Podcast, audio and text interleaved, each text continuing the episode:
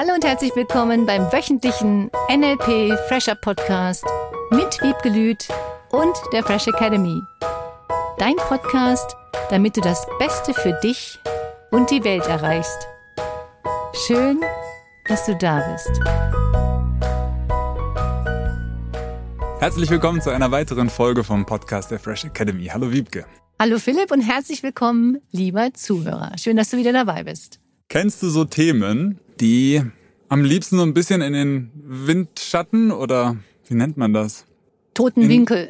Danke, in den toten Winkel rücken. Und das können bei mir selbst sein, das kann beim Umgang mit anderen Menschen sein, wo ich jetzt, je aktiver ich zuhöre und merke und wahrnehme, feststelle, dass sobald dieses Thema in den Raum rückt, nenne ich es mal, dass dann so eine Ausweichstrategie losgeht, um diesem Thema gar nicht zu begegnen.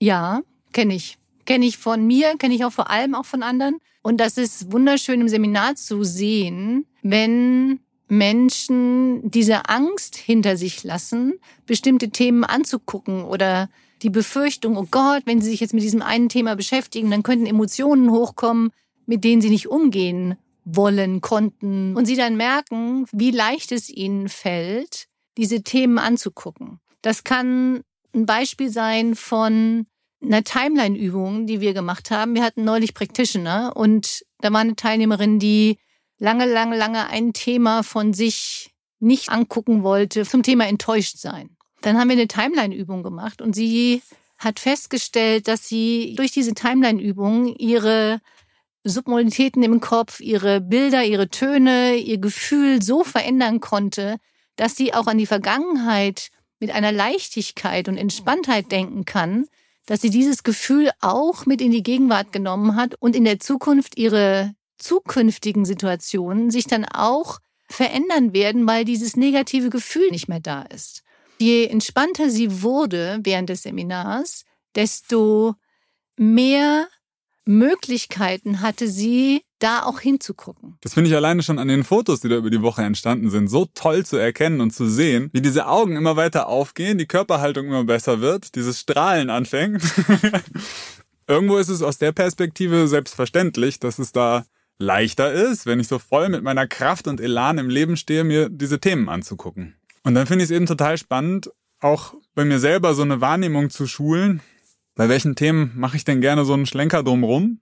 Und wie kriege ich das vielleicht hin, da vorher Bewusstsein drauf zu lenken, bevor das dann so groß wird, dass es mich irgendwie überrollt oder übermannt? Ich habe ein schönes Beispiel dazu. Es rief mich eine Teilnehmerin an, die gerade in diesem Partnerschaftsfindungsprozess ist und die sich bisher jetzt zwei Jahre lang nur Partner rausgesucht hatte, von denen sie wusste, dass die entweder nur eine kurze Zeit mit ihr zusammen sein wollen oder in einer sich selbst Entscheidungsphase waren, welche von den dreien nehme ich jetzt.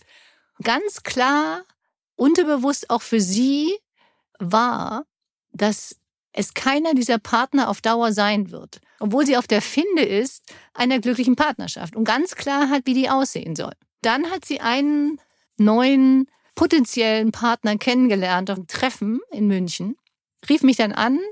Ich unterstütze sie da in der Richtung zurzeit. Dann erzählte sie mir, oh, ich habe da jemanden kennengelernt, der ist genau so, wie ich mir das vorstelle. Der redet so, der verhält sich so, der schreibt mir WhatsApp so. Also alles, was sie sich vorgestellt hat und aufgeschrieben hatte, so sieht dein potenzieller Lebenspartner aus. Mhm. Und so verhält er sich, das sind die Qualitäten, die Fähigkeiten. Alles das traf zu von der kurzen Zeit, in der sie ihn kennengelernt hatte, sagte dann, ich fand ihn plötzlich so aufdringlich, der hat mir dann geschrieben und wollte mich sehen und sie hat ihn dann wirklich von sich weggestoßen, Anführungsstrichen. Und nach dem Gespräch mit mir ist ihr dann aufgefallen, dass das ja nur ihre Vermeidungsstrategie ist, mhm. sich einzulassen. Denn wenn sie sich wirklich einlassen würde auf diesen neuen Partner, dann, das war richtig toll, wie sie das erkannt hatte für sich, dann könnte sie auch nicht mehr verletzt werden. Dieses Nicht-Einlassen schützt ja dann ihr Glaubenssystem. Im Sinne von, wenn wirklich einer kommt, der für sie der Richtige ist, und sie würden auch zusammen sein, dann kann sich auch keiner mehr trennen. Und es war wirklich, wirklich spannend. Sie fing dann an, dieses Gefühl sich anzugucken, was ist das, was sie wirklich befürchtet, was ist das wirklich dahinterstehende Gefühl von verlassen werden, von enttäuscht werden. Dazu haben wir dann Übungen gemacht und konnten diese Situation so verändern, dass sie sich bei ihm gemeldet hat. Das ist richtig, richtig schön mhm. Sie hat ihr ganzes Gefühl dazu verändert und hat dann angefangen, ihm anders zu antworten, dieses positive Erwarten, dass es tatsächlich sein kann, dass er der Richtige ist. Und da sie sich auf ihre Gefühle dann eingelassen hat und es nicht mehr weggedrückt hat und nicht mehr versucht hat zu vermeiden, diese Gefühle zu fühlen, sondern auch mal diese kurze Angst und kurzen, nicht so schönen Gefühle, die sie gar nicht fühlen wollte, zugelassen hat, hat sie dadurch so eine Entspannung bekommen, dass jetzt die Beziehung hm. so richtig langsam, slowly but surely vorangeht. Das ist ein ganz tolles Ergebnis. Stark. Da sind jetzt mehrere Komponenten in dieser Geschichte drin, die ich total spannend finde. Das eine ist dieses Erlebnis, wo irgendwo in diesem Leben anscheinend mal was passiert ist, wo sich der oder diejenige gemerkt hat, da mache ich einen Bogen drumherum. Das passiert mir nicht nochmal. Dann ein Glaubenssystem darauf aufbaut, was diesen Autopiloten sagt, hier nach rechts steuern, nach links steuern, da vorne kommt was. Dann aber doch auch irgendwo dieser eigene Wunsch nach einer, in dem Beispiel jetzt Partnerschaft, dieses Bild in der Zukunft, dieses Gefühl, da möchte ich gerne hin. Und das erinnert mich jetzt an ein Feedback, was wir auch schon mal zum Podcast bekommen hatten, oder eine Bitte, dass wir da einmal drauf eingehen auf das Thema. Diese Gewohnheit, sage ich mal, dass das jetzt in der Art und Weise einfach so ist, mit genau diesen drei Komponenten und an denen lieber nichts ändere, weil ich weiß, dass es sicher so zumindest funktioniert es einigermaßen. Und jetzt im Kontext von einem Practitioner, warum funktioniert das jetzt in einem Seminar so gut, dass da dieser Raum plötzlich da ist, dass das möglich ist, diese Themen wie selbstverständlich anzugucken und zu verändern? Durch die Auflösung von Ängsten, durch die Art und Weise, wie die Geschichten erzählt werden, durch die Art und Weise, wie die Übungen aufgebaut sind, durch das Vertrauensverhältnis, was Menschen haben, natürlich zu dem Thema, dass es wirklich möglich ist, in kürzester Zeit negative Glaubenssätze aufzulösen, dass sie sich so positiv verändern und das auch wahrnehmen und in dieser Woche auch an sich selber und an den anderen so viele Dinge erleben, die sich positiv verändern, dass sie auch bereit sind, die Dinge anzugucken. Die junge Dame, mit der ich gesprochen habe, die war auch im Practitioner und im Master. Das war toll, weil wenn du einmal angefangen hast, dich mit diesen Dingen zu beschäftigen, mit diesen Fragen, mit diesem Reframing, mit all diesen Dingen aus NLP, das wirst du für immer behalten. Das ist ein neues Mindset, selbst wenn du in bestimmten Situationen nochmal denkst, ach, da geht noch was, da kann sich ein Gefühl noch mehr verbessern. Es geht nicht um dieses Perfektwerden. Es geht auch nicht darum, dass wir diese Gefühle nicht mehr haben dürfen sondern dass du weißt, dass du da wieder rauskommst. Du weißt, dass du die Techniken hast, aus diesen negativen Gefühlen wieder herauszukommen und damit die Möglichkeiten, diese toten Winkel, die du vorhin angesprochen hast, anzugucken. Das ist genau das Gleiche wie, je mehr du andere Menschen beobachtest und je mehr du wahrnimmst, wie Gespräche geführt werden und wie manche Menschen die Gespräche dahin lenken, damit sie über irgendwelche Situationen nicht reden müssen. Bewusst oder unbewusst? Auch bewusst oder unbewusst. Mhm. Und es gibt auch Menschen, die das ganz, ganz, ganz bewusst machen. Das ist ja auch eine Technik, mhm. die du lernen kannst, wenn du über bestimmte Dinge nicht reden möchtest. Und wenn du feststellst mit deinem Partner, dass der oder die über bestimmte Dinge nie reden möchte, immer ablenkend und immer über irgendwas anderes dann redet, dann eine Möglichkeit zu finden, wie du mit dieser Person reden kannst, dass sie sich in Sicherheit fühlt. Das ist eine der wichtigsten Fähigkeiten auch in der Kommunikation. Wie kannst du den anderen dahin bringen, dass er sich wohlfühlt, wenn du mit ihm redest oder mit ihr? In dem Moment, in dem du dich wohlfühlst mit dem anderen, öffnest du dich anders, redest du anders, brauchst keine Angst zu haben, dass da irgendwie ein Vorwurf kommt oder du hast doch schon immer, was auch da dann dahinter steckt. Das fand ich so schön bei dieser jungen Frau, die dann ihren potenziellen zukünftigen Partner dann auch geschrieben hat, hab Geduld mit mir. Lass mir ein bisschen Zeit. Lass uns das langsam angehen. Das hat ihm dann wieder geholfen, ihr die Luft zu geben, das wirklich langsam anzugehen, ohne sofort in, das wird doch nichts oder das ist mir nicht schnell genug, die hat nicht gleich so reagiert, wie ich mir das vorgestellt habe. Damit ist diese offene Kommunikation angestoßen worden bei den beiden, dass sie auch über diese Themen reden, wenn irgendwas Unangenehmes ist, wenn nicht so ein gutes Gefühl da ist. Das wahrzunehmen, das ist eine der wichtigsten Dinge, dass du überhaupt wahrnimmst, wie du dich fühlst. Das ist ja auch ein großer Teil des Seminars, dass Menschen wieder ihre Gefühle fühlen. Wenn du beruflich irgendwas anderes machen willst, wenn du eine andere Partnerschaft haben möchtest, wenn du mit deinen Kindern anders umgehen möchtest, dann darfst du fühlen, was du für Gefühle hast, um aus diesem Automatismus rauszukommen von automatischen Verhaltensweisen. Je mehr du wieder das wahrnimmst, je mehr du wieder fühlst, dann nimmst du die Gefühle wahr und die kannst du verändern. Und in diesen automatischen schnellen Reaktionen von, oh, oder nicht hingucken. Das ist ja auch eine ganz automatisierte Reaktion, die dir ja auch hilft. Das ist ja auch eine Funktion des Gehirns, um dich zu beschützen. Ja, das ist ja gerade, glaube ich, bei Paarbeziehungen und Beziehungen allgemein so ein weit verbreitetes Thema, dass sich dann irgendwie mit wechselndem Partner das Thema immer weiter kristallisiert und äh, zeigt, mhm. bis dann eben dieser Punkt, wie du es beschrieben hast, gekommen ist, dass derjenige das Thema dann zu sich nimmt und sagt, okay, was kann ich jetzt dran tun, um da ein bisschen Luft zu schaffen, mit dem anderen kommunizieren, hey, lasst mal Zeit. Mir ist das wichtig, höre ich da oder spüre ich da auch irgendwo drin, dass ich hier was Neues aufbaue für mich und wegkomme von diesem alten Muster, wo ich schon von vornherein weiß, eigentlich wünsche ich mir was, aber tatsächlich lege ich mir ja schon alles so zurecht, dass es nicht klappt. Das stimmt und viele wechseln dann eher den Partner, als das Thema bei sich anzugucken und hoffen, mit dem nächsten wird es anders, mit der nächsten Arbeitsstelle wird es anders, mit dem nächsten Kind wird es leichter. Es spielt keine Rolle, was das nächste ist.